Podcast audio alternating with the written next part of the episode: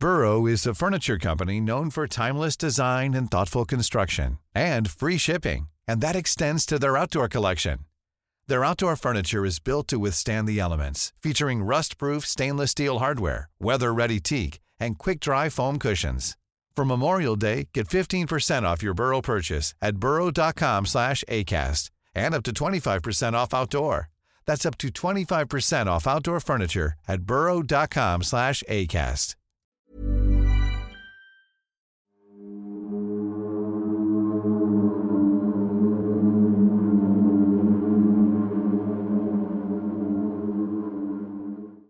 Muy buenas noches, estimados antisuscriptores. Yo soy su amigo y anfitrión, el Dr. Miguel Padilla, y es para mí un gusto que nos acompañen un domingo más de terror. Me encuentro con la mejor compañía de aventuras, Sergio Bocanegra. ¿Cómo estás? Muy bien, Miguel, contento de estar aquí una noche más contigo, con todos los antisuscriptores.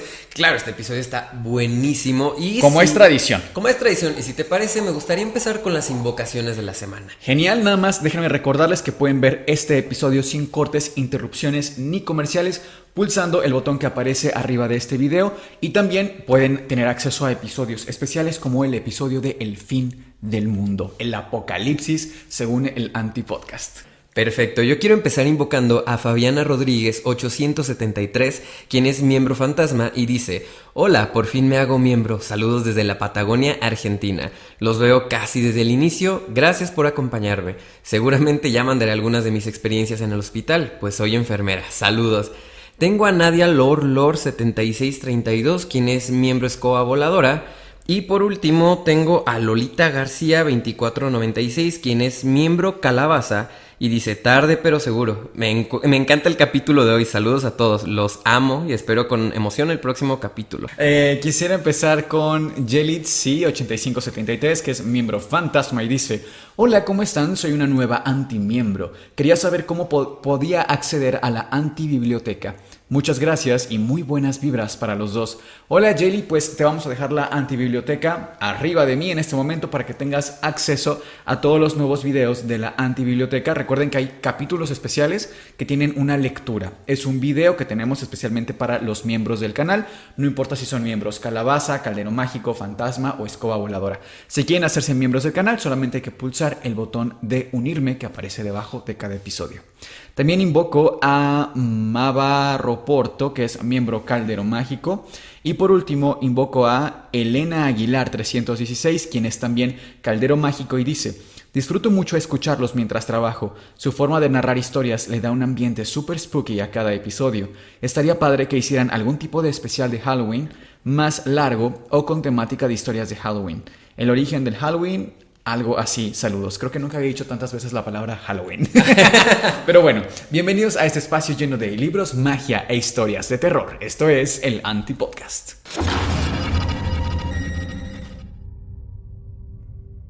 Vamos a comenzar con la primera antievidencia y el contexto dice así. Ok. ¿Qué onda chicos? Les envío esta fotografía que tomé del patio trasero de mi casa a ver si logran ver lo mismo que yo. Detrás de esta fotografía no hay ninguna historia que yo conozca, pero me gustaría saber la opinión de Sergio como experto. No me dedico a nada raro, soy repartidor de Rappi y no practico nada extraño.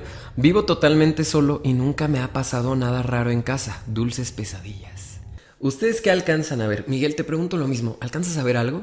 A ver, pues mira, para empezar parece un patio bastante común de cualquier parte de México. De hecho, mi patio se ve bastante cercano a esto, porque al menos en México acostumbramos mucho a poner los cachivaches, todo lo que no utilizamos en este patio. O sea, no les parezca raro si no son de México ver este tipo de escenarios un poquito hasta desordenados. Es, es como nuestro garaje, ¿no? Porque no tenemos en México mucho estos espacios.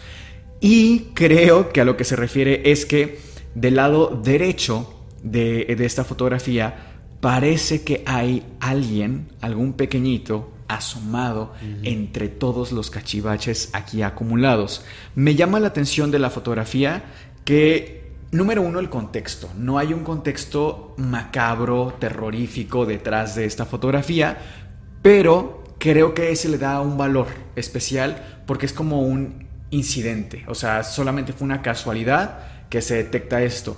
De hecho, si no me equivoco, este antisuscriptor después nos contó un poquito más y nos decía que la fotografía la tomó porque quería vender algunas de las cosas que estaba mostrando en su patio. Entonces simplemente fue como, ah, mira, ¿no? Ahí está. Y se topa con esto que parece un pequeño asomándose entre las cosas. ¿Tú qué opinas? Mira, pues chécate esto. Al momento de jugar con los valores tanto de contraste como de iluminación, la figura se remarca mucho más.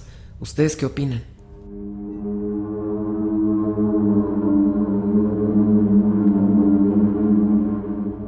Pues hablando de estos incidentes, de estas imágenes captadas sin la intención de, les quiero mostrar un video que nos mandaron también vía Instagram de lo que parece ser una feria, de estas también muy comunes en México, en donde colocamos juegos mecánicos que son pues retirables, ¿no? Son como Em, temporales. Colocan un juego mecánico que dura ahí una, dos, tres semanas y se desplazan a otra zona. Usualmente esto se utiliza en México como una forma de celebración, por ejemplo, del 15 de septiembre. Es muy común cerca de ciertas delegaciones encontrar ferias. Este es un poquito el contexto. Están grabando uno de estos juegos mecánicos y se ve claramente como en uno de los carritos de este juego que va en círculo van dos pequeños porque hay espacio para dos pequeños. Cuando termina de dar la vuelta, solamente hay uno. Entonces la teoría acá es que uno de ellos no pertenecía a este mundo. Me gustaría que hiciéramos un análisis un poquito más detallado de esta evidencia que nos mandaron. Y para mí una de las cosas importantes es notar que, bueno, para empezar, el por qué se está grabando. Es algo que siempre nos preguntamos, ¿no?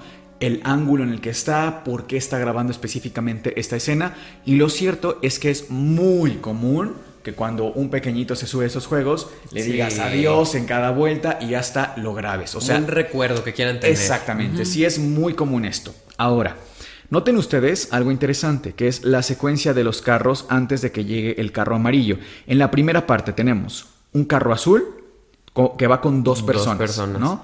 Incluso podríamos atrevernos a decir que son dos chicas. Carro azul con dos chicas, carro verde solo y el carro amarillo con los dos pequeños. Claramente aquí se ven los dos pequeños. No hay duda de esto. Aquí vemos uno del lado izquierdo y uno del lado derecho.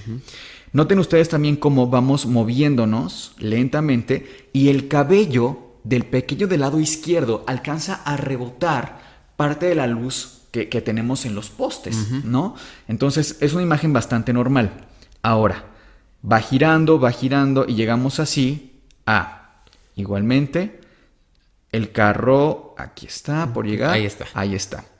Tenemos el carro azul, carro verde y ya solamente va uno. uno. el del lado derecho. Y aparte, la secuencia sigue con los mismos carros después. Azul, ¿puedes adelantarle un poquito? Sí. Azul y azul.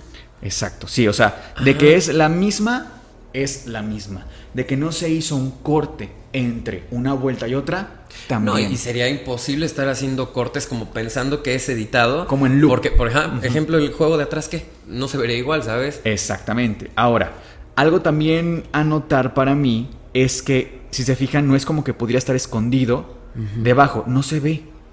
Y además, digo, lo sabemos todos, este tipo de juegos son muy chiquitos los espacios. Vas apretado y hasta por seguridad vas muy presionado. Y se ve que no hay nadie más, Sergio.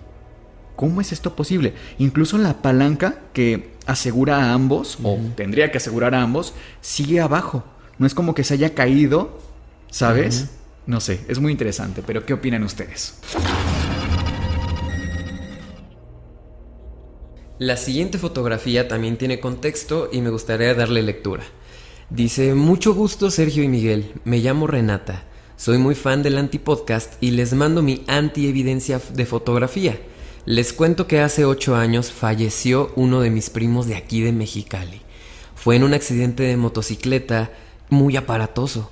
Iba a hacer un viaje recorriendo todo México en carretera porque quería tener una última experiencia solo ya que su señora estaba a punto de dar a luz en dos meses más y pues no regresó, evidentemente. La verdad sí fue muy fuerte todo porque su accidente se lo llevó al instante. De hecho, mi teoría es que ni siquiera sabe que falleció. Bueno, yo pienso que cuando a uno le dicen que tiene una enfermedad o el proceso es más lento, tienes un poco más de oportunidad para asimilarlo o despedirte de la vida. Pero cuando es tan inesperado, pues no se puede. La fotografía fue tomada el mismo día del funeral de mi primo en casa de su esposa. Gracias por leerme. Bueno, pues esta fotografía pareciera eh, la típica evidencia que nos mandan de lo que llaman una persona sombra. Y lo quisiera aquí hacer muy remarcado porque de hecho el relato que corresponde a este episodio también se relaciona mucho con personas sombra. Hay muchas em, explicaciones dentro del misticismo de lo que es una persona sombra, no así para lo que es la parte científica. Dentro de la ciencia no tenemos en realidad ningún fenómeno que explique la existencia de estas criaturas que parecen literalmente una sombra, pero con cierta voluntad, con cierta inteligencia incluso. Eh, lo más parecido que podríamos tener son los escotomas, que ya he hablado de estos, que son prácticamente un punto ciego, una mancha a nivel ocular que parece que se mueve contigo al desplazarte. Sin embargo, eh, los escotomas sería rarísimo que tuvieran una forma humanoide y mucho más un movimiento humanoide, ¿no? Sin embargo, es verdad que al inicio puede ser muy alarmante tener un escotoma porque se ve como una mancha, insisto, que se mueve en tu campo de visión. Entonces, la primera vez que te pasa esto, y si además tú estás pensando a lo mejor en este tipo de criaturas, de entidades, pues te puedes sugestionar todavía mucho más y puede llegar a ser muy fuerte la experiencia. Pero dentro del misticismo eh, hay muchas versiones que son literalmente como un tipo de entidad, como que son eh, una posibilidad de espíritu, etc. Hay muchas versiones. Esta fotografía es interesante para mí porque sí le encuentro una figura claramente humanoide también en un espacio muy oscuro. Si se fijan, para que nosotros generemos una sombra, ya lo hemos comentado, el cuerpo opaco necesita estar entre la luz y la sombra, ¿no? Como si yo viera aquí la sombra de mi mano. Entonces, pensar que una, un cuerpo está generando esta sombra es perfectamente razonable, pero en ese sentido tendríamos que ver alrededor de la sombra eh, un haz de luz que está circundando a la sombra para generarla como tal, y no es el caso. Entonces, pensar que a lo mejor una ventana está lanzando una luz desde el exterior hacia un cuerpo opaco y que éste me genera una sombra, es razonable, pero no está esa luz para dar esa explicación.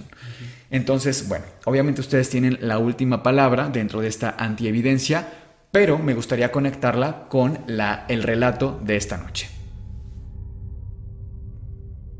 Este relato me pasó personalmente. Les advierto que una vez que comience a contarles lo que a mí me pasó, es muy probable que ustedes también empiecen a experimentar cosas que no podrán explicarse. Recientemente pude ver el episodio en el que hablan de Hitori Kakurembo, un hechizo simple para jugar a las escondidillas con un muerto. Pues les cuento que todo esto es posible, aunque un poco diferente, y yo misma lo experimenté. Para darles algo más de contexto, les cuento que yo no conocí a mi mamá, porque cuando dio a luz ella perdió la vida. Desde niña yo sabía esto y honestamente siempre me causó mucha culpa. ¿Por qué otros niños sí tienen a sus mamás y yo no? ¿Por qué por mi culpa ella no está viva? En fin, cuando era adolescente pasé por momentos bien duros de autoestima y de identidad como persona por lo mismo. Yo pensaba, ¿cómo puedo volver a hablar con mi mamá? ¿Cómo lograr comunicarme con ella? Yo solo quería pedirle un poco de amor o al menos pedirle perdón porque por darme la vida ella perdió la suya. ¿Se imaginan lo duro que fue crecer con este pensamiento en la cabeza todos los días? Por eso empecé a buscar en todas las formas posibles el contactarme con mi mamá. Meditaciones guiadas, viajes astrales, regresiones, incluso usé la Ouija en más de 10 ocasiones, siempre con el debido respeto porque con la Ouija no se juega. Es algo muy serio. Todo el tema de comunicación con espíritus debe ser llevado con sumo cuidado o mejor no meterse para nada a eso. Sin embargo, nunca pude tener contacto en absoluto con algo paranormal hasta que conocí un poco sobre el libro de Agación. Este libro es todo un tema dentro de lo más profundo del ocultismo y la magia. La mayoría ni siquiera lo conoce pero no imaginan lo que uno puede llegar a hacer con tal de encontrar a un ser querido ya fallecido. El libro de Agathion tiene una leyenda muy interesante que les comparto de forma muy pero muy resumida. Hace muchos años, siglos en realidad, existió el rey Tucídides, que es totalmente real, a quien se le atribuye ser el rey más poderoso en la historia de la humanidad. Su reinado cubría territorios gigantescos, un verdadero imperio, devorador de culturas y pueblos, un gobernante imparable, aunque esto no siempre fue así. Entre sus más allegados consejeros había uno de nombre Laercio, un místico con la capacidad de predecir eventos futuros, en general muy pequeños, casi insignificantes presagios. Así podía ver cuando hubiera mal clima, pero no cuando un pueblo enemigo atacara. Sus habilidades eran poco tomadas en cuenta, y muchos lo acusaban de charlatán pero además tenía la dificultad de no poder hacer uso de esta habilidad a voluntad, por lo que le podían pasar años y él solo predecía una buena o una mala cosecha, cuando mucho, hasta que encontró una forma de potenciar esta habilidad, y fue a través de usar demonios como talismanes. Así como lo escuchan, hay demonios que están dispuestos a servir a los humanos, dotándolos de habilidades extraordinarias, o potenciando las que ya tienen. Usualmente estas entidades no son muy poderosas y no piden el alma de quien les invoca a cambio, solo se regocijan de ver lo que pasa cuando intervienen en el mundo de los humanos. Me recuerda bastante a los shinigamis dentro del folclore japonés. Laercio se obsesionó con buscar alguna forma de hacer uso de esta información. Viajó, indagó por las tierras de Oriente más lejanas e inhóspitas, y después de años y años de estudio dentro del ocultismo, Laercio escucha de un demonio con estas características. Agación, el demonio del mediodía. Se le conoce así porque solo se manifiesta por breves instantes al mediodía.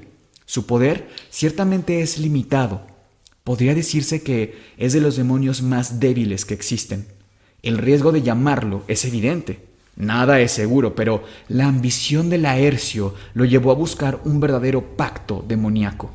Para invocarlo se necesita un conjuro simple pero rutinario, ya que todos los días al mediodía se debe poner una ofrenda, abrir un círculo, dibujar un pentagrama e invocarlo. La dificultad debe hacerse todos los días por cinco años consecutivos. Además, si fallas un solo día, se acabó. No puedes bajo ninguna circunstancia el abandonar el llamado de mediodía o simplemente se pierde. No puedes tener más que un intento en la vida, uno solo. Más vale que te asegures antes de solicitar su presencia. Laercio lo hizo, y al cabo de cinco años Agatión se manifestó. Le pidió una ofrenda más y a cambio le entregaría un libro forjado en el mismísimo infierno para que el consejero pudiera invocarle cada vez que lo necesitara. En el libro podría encontrar conjuros varios para fortalecer su visión futura, para poder tener sueños premonitorios sumamente exactos, para poder cambiar el clima por unos instantes y el que más me interesó, para poder hablar con los muertos a voluntad. Laercio lo hizo y se convirtió en el consejero principal, la mano derecha del rey, el poder detrás de la silla del reino más poderoso sobre la tierra. Batallas épicas se luchaban y salían vencedores porque Laercio usaba el libro de Agación a su favor, dejando un baño de desolación a su paso. Sin embargo, por más favores y servicios que el demonio le rindiera a Laercio, la inmortalidad no era uno de ellos, por lo que un día, de viejo y ya con la piel hecha un pergamino, justo al mediodía el anciano Laercio en su silla vio entrar en toda su forma al demonio Agación.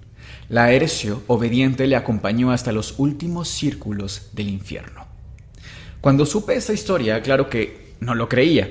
Hay un par de versiones distintas en las que no era un libro completo, sino un solo don o favor que se le dio a Laercio, o bien que al final el consejero falleció envenenado por sus rivales.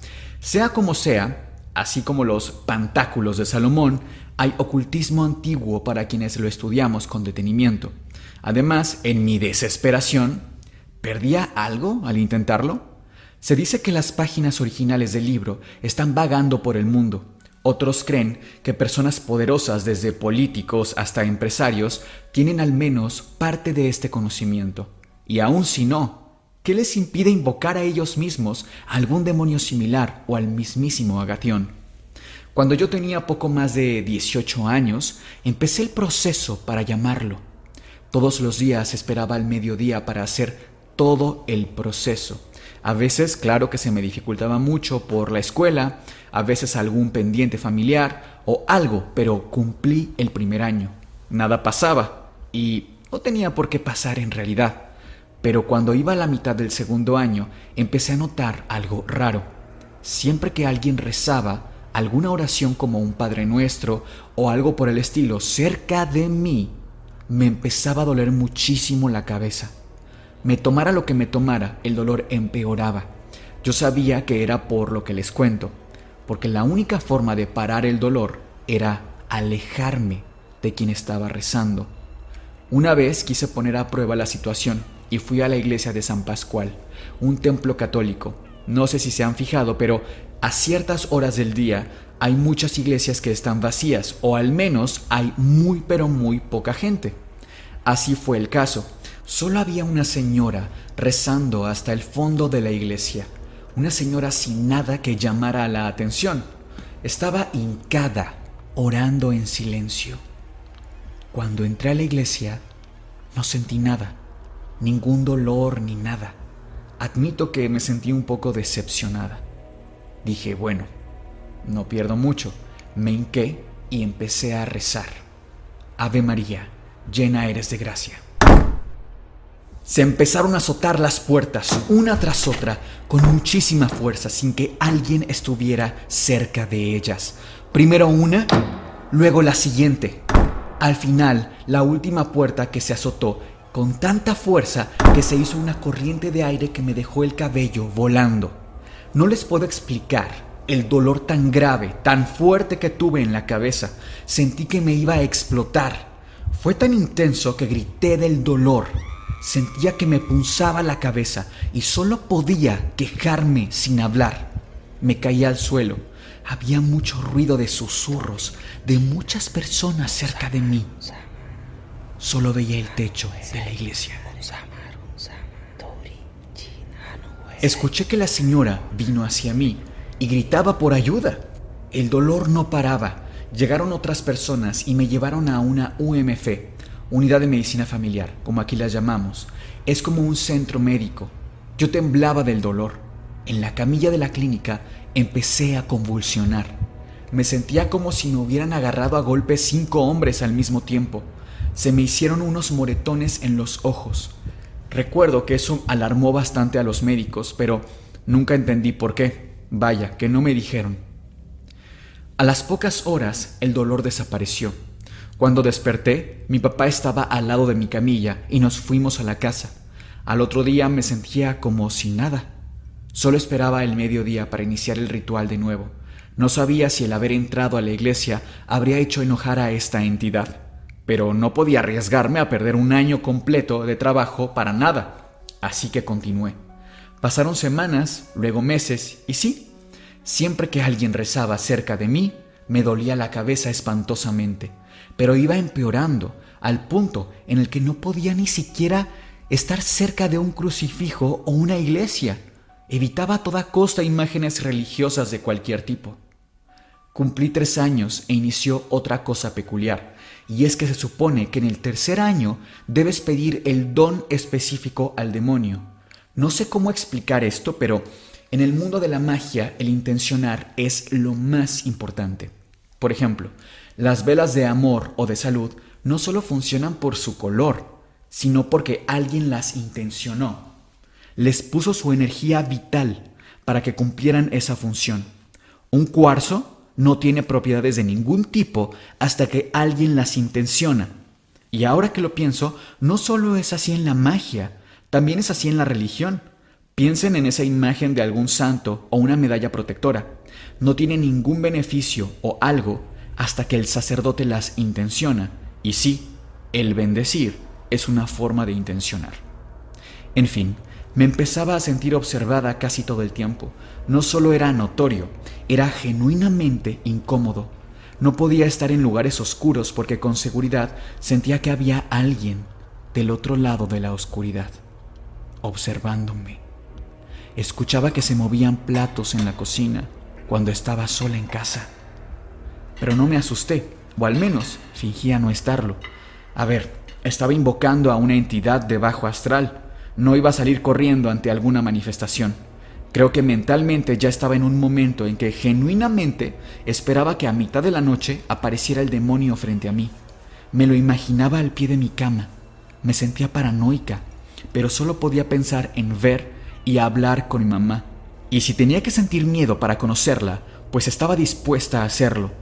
Si ustedes perdieran a uno de sus hijos pequeños, ¿no quisieran al menos saber si están bien?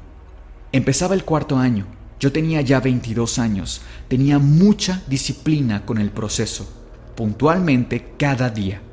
A la misma hora, ahí estaba yo. Sin embargo, entré a trabajar a un call center, por lo que me escapaba unos minutos todos los días para lograrlo, a veces en un cubículo solo, a veces en el baño, a veces en algún almacén, pero siempre cumplía. Se decía también que en este año era probable que se manifestara para pedir una ofrenda aún más grande. ¿Y si me pedía la vida de mi papá? ¿Llegaría tan lejos? ¿Cuáles son los límites para un conjuro así? Para este momento ya estaba muy metida en todo esto. Había leído muchísimo al respecto de demonios, no solo por un tema de gusto, sino que también investigaba cómo combatirlos, cómo protegerme. Yo solo conocía la leyenda, pero aquí les dejo este consejo a quienes sean tan estúpidos como yo fui. No hay garantías con ningún demonio. No te puedes confiar en absoluto. Cada vez estaba más cerca de Agación y a veces sentía que estaba en verdad demasiado cerca de mí. Y me sentía inquieta. Es una presencia muy extraña. No es agradable. ¿Han estado en presencia de un ser de bajo astral? Déjenme contarles cómo se siente. Pero necesito que cierren los ojos y confíen unos instantes en mí si quieren sentir solo unos instantes una presencia demoníaca en tu cuerpo y tu mente. Al menos lo más parecido posible. Ahora cierra los ojos e imagínate que es de noche. Estás a punto de ir a dormirte. Piensa en tus seres queridos más cercanos, esos que están durmiendo en el cuarto de al lado, esos que viven contigo, esos que amas tanto tus pequeños, tus papás, tu pareja. Ahora estás en tu cama dormido, duermes profundamente y de pronto ya es de mañana y despiertas de día. Hay silencio en toda la casa, lo que no es común. Te preguntas, ¿dónde están todos? ¿Habrán salido? Sales de tu cama y de inmediato te das cuenta que durante la noche tuviste un frenesí psicótico y dejaste en pedazos a tu madre. Le reventaste un bate en la cara. A tus hijos pequeños los usaste con las más perversas intenciones. Ves sus cuerpos sobre el sillón de tu sala. Fuiste tú. Les hiciste cosas que no puedes ni nombrar. ¿Te lo imaginas? Porque así se siente. Estar bajo la presencia de un demonio es así. Te deja esa pestilencia emocional y psicológica sin descanso. No es solo miedo, no es que te sientas observado, como que alguien te ve, es más bien que te sientes acechado. Los demonios, incluso los más débiles, están hechos para atormentar. Esa es su naturaleza, nutrirse del sufrimiento y el dolor. Te hacen sentir emociones horribles. Por eso, yo no creo en la gente que dice que vio al mismísimo Satanás. No hay forma en que un ser humano tolere estar en su presencia. Simplemente no es posible. Y aclaro que tampoco creo que la gente pueda tolerar estar en presencia de un arcángel o hasta de Dios. Es algo inimaginable para un ser humano. Y no, no estoy recomendando que invoquen a ninguna entidad como yo lo hice. Simplemente les cuento mi experiencia. Por si no ha quedado claro, lejos de recomendarlo, tomen esto como un aviso de alerta. Semanas después, y en ciertas ocasiones, soñaba con una polilla negra volando en mi cuarto. A veces, la polilla se introducía en mi boca y sentía sus pelos pasando por mi garganta.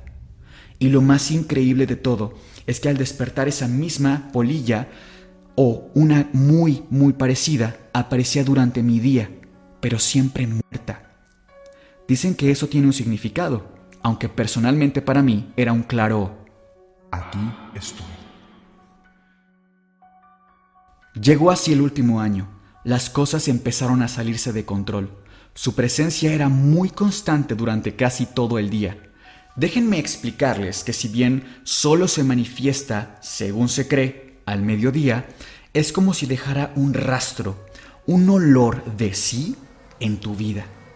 Como el olor que queda de madera quemada en la ropa. Dura días o semanas ahí. Es penetrante, es asqueroso. Si pudiera definir todo el proceso, es justo así. Asqueroso, invasivo, como comer carne cruda todos los días te sientes asqueado de todo y de ti misma. Cada mediodía empezaba a parecer que había alguien en la puerta. No tocaban ni nada. Se quedaba ahí, esperando. Se sentía que estaba cerca como aguardando para entrar. En una ocasión estaba acostada una mañana en mi día libre. Serían cerca de las 11.50 de la mañana. Mi papá no estaba en casa se encendió sola la televisión en estática. Solo es estática, solo es estática, es la televisión nada más, no pasa nada, no pasa nada. Intentaba calmarme. No la apagué, sino que directamente la desconecté. Algo pasó muy rápido detrás de mí, lo pude ver de reojo. Las puertas de toda la casa empezaron a retumbar. Todavía faltaban meses para que terminaran los cinco años. Escuchaba pasos por toda la casa. Y los susurros, los malditos susurros otra vez. Me sabía el conjuro para aplacarlo, otro para invitarlo a pasar y otro para suplicarle los favores. Estaba lista para verlo frente a frente. Sabía que en cualquier momento iba a verlo. Estaba sudando frío. Tenía las manos en las paredes de un rincón de mi cuarto. Y le grité, Te ruego, dame el poder. Te ruego, dame el poder, te ruego, dame el poder. Quiero hablar con ella. Déjame hablar con ella. Eran las doce en punto del día. No sabía qué hacer. Intenté calmarme. Esto era real. Sí estaba pasando. Él me escuchaba y quizá respondería. Todo se quedó quieto. Me quedé cerca de diez minutos contra la pared, esperando a que algo pasara, pero nada. Unos minutos más tarde, mi papá me llamó por teléfono. Era para preguntarme si necesitaba algo del súper. Me quedé más tranquila al escuchar su voz. 12.16 de la tarde. No sabía qué pensar. Perdí un día del ritual y se supone que solo tienes una oportunidad en la vida. Me puse a hacer otras cosas para distraerme. Estaba muy molesta conmigo misma. Debí seguir. Ya faltaba poco Eché años de trabajo a la basura, o eso había creído, pero creo que finalmente me equivocaba. Esto fue solo el contexto previo. Ahora sí les cuento lo que me pasó hace unas semanas, específicamente el 7 de octubre de este año. Cabe aclarar que después de los hechos previos no continué con el ritual y que la diferencia de tiempo entre lo anterior, lo que les acabo de contar, y lo que a continuación les contaré tiene casi dos meses de diferencia. No sé qué opinen, pero yo creo que sí fui escuchada. Les cuento. ¿Por qué es importante el 7 de octubre en mi relato? Porque es el día en el que mi mamá dejó este mundo. Las manifestaciones paranormales fueron iniciando en esta segunda parte desde el día 2 de octubre a las 12 del día. Nunca pasaba nada. Lo que no te dicen es que las horas se invierten y ahora la actividad empezaba a las 12 de la medianoche. Ya estábamos dormidos mi papá y yo, y yo escuchaba pasos en la azotea, como si algo caminara arrastrando. No sabía qué era y nunca había escuchado algo así. Lo más extraño es que cuando salía de mi cuarto, mi papá estaba afuera del suyo, viendo el techo. Yo le dije, Pa, ¿estás bien? Sí, me dijo. Es que escuché ruidos, creo que alguien se quiere meter. Ya cerré todo con llave, mija, pero mejor tú quédate en tu cuarto y pon seguro. Le gritaba a esa cosa para que se fuera. Mi papá pensando que era un ratero o algo por el estilo. Después de un rato volvía a escucharse los mismos pasos arrastrados. Al quedarme en mi cuarto sentía que esa presencia estaba conmigo. Me sentía muy rara. No sé cómo explicarles esto, pero sabía con seguridad que mi mamá estaba en mi cuarto. Ay Dios, no me juzguen, pero le empezaba a hablar.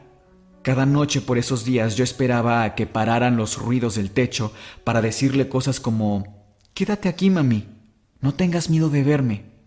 A veces se sentía más fuerte su presencia, siempre en esa misma esquina de mi cuarto, siempre observándome desde la penumbra.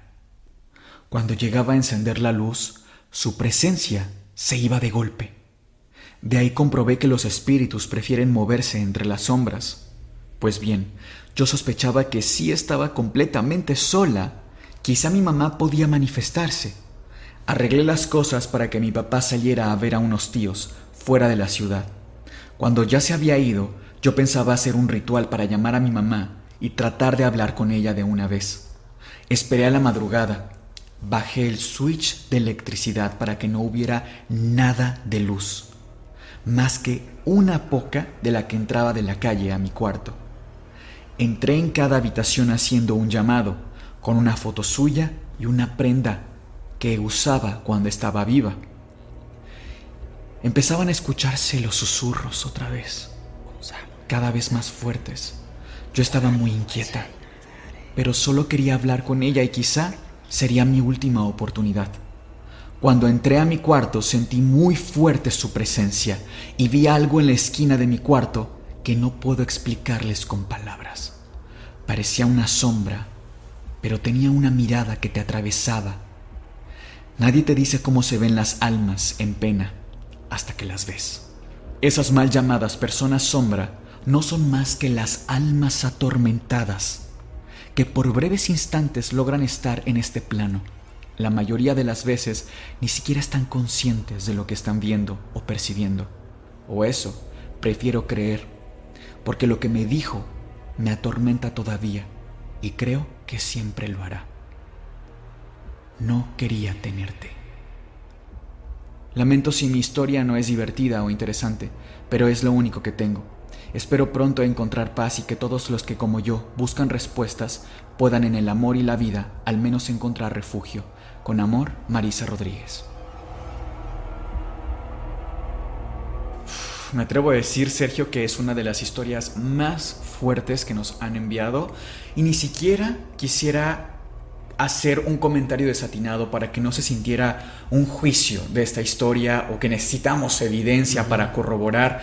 incluso me atrevo a pedirles a los antisuscriptores que no emitamos comentarios de esta, simplemente dejemos esto como un desahogo de una persona que necesitaba contarnos esta historia. Liberarse. Liberarse, porque es una historia muy fuerte, la verdad, diferente y que sin duda le agradecemos a Marisa que nos haya compartido. La última antividencia, la que ustedes nos harán favor de comentar, se trata de una cámara de vigilancia que apunta hacia un baldío. No sabemos en realidad de qué se trate, pero me gustaría que prestaran atención a cómo reaccionan los perros de, este, de esta área de forma natural, de forma instintiva. Están viendo algo que no reconocen frente a ellos, pero además traten de encontrarle alguna forma. Algo para mí también muy notorio es que va cambiando de forma. Llega incluso hasta cruzar la calle y tiene una forma totalmente horizontal. Se trata de una centella, un fenómeno plasmático, se trata de un skinwalker, una entidad. ¿Qué piensan ustedes?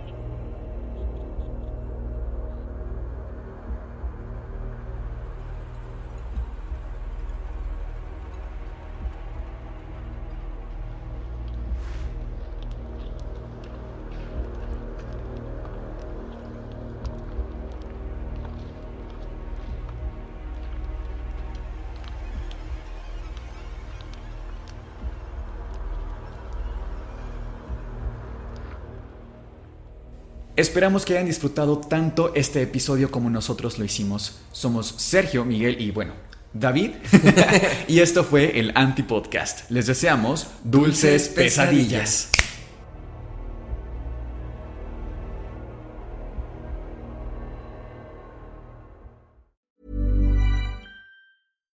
If you're looking for plump lips that last, you need to know about Juvederm lip fillers. With Juvederm Volbella XC and Juvederm Ultra XC, your lip look, whether it's subtle or bold, can last up to one full year with optimal treatment and no additional maintenance. Find a licensed specialist and see if it's right for you at juvederm.com today. That's J U V E D E R M.com. Add fullness to lips in adults over 21 with Juvederm Volbella XC or Juvederm Ultra XC. Do not use if you have severe allergies or a history of severe allergic reactions, or if you're allergic to lidocaine or the proteins used in Juvederm. Tell your doctor if you have a history of scarring or taking medicines that decrease the body's immune response or that can prolong bleeding. Common side effects include injection site redness, swelling, pain, tenderness, firmness, lumps, bumps, bruising, discoloration, or itching. As with all fillers, there's a rare risk of unintentional injection into a blood vessel, which can cause vision abnormalities, blindness, stroke, temporary scabs, or scarring. For full important safety information, visit juvederm.com.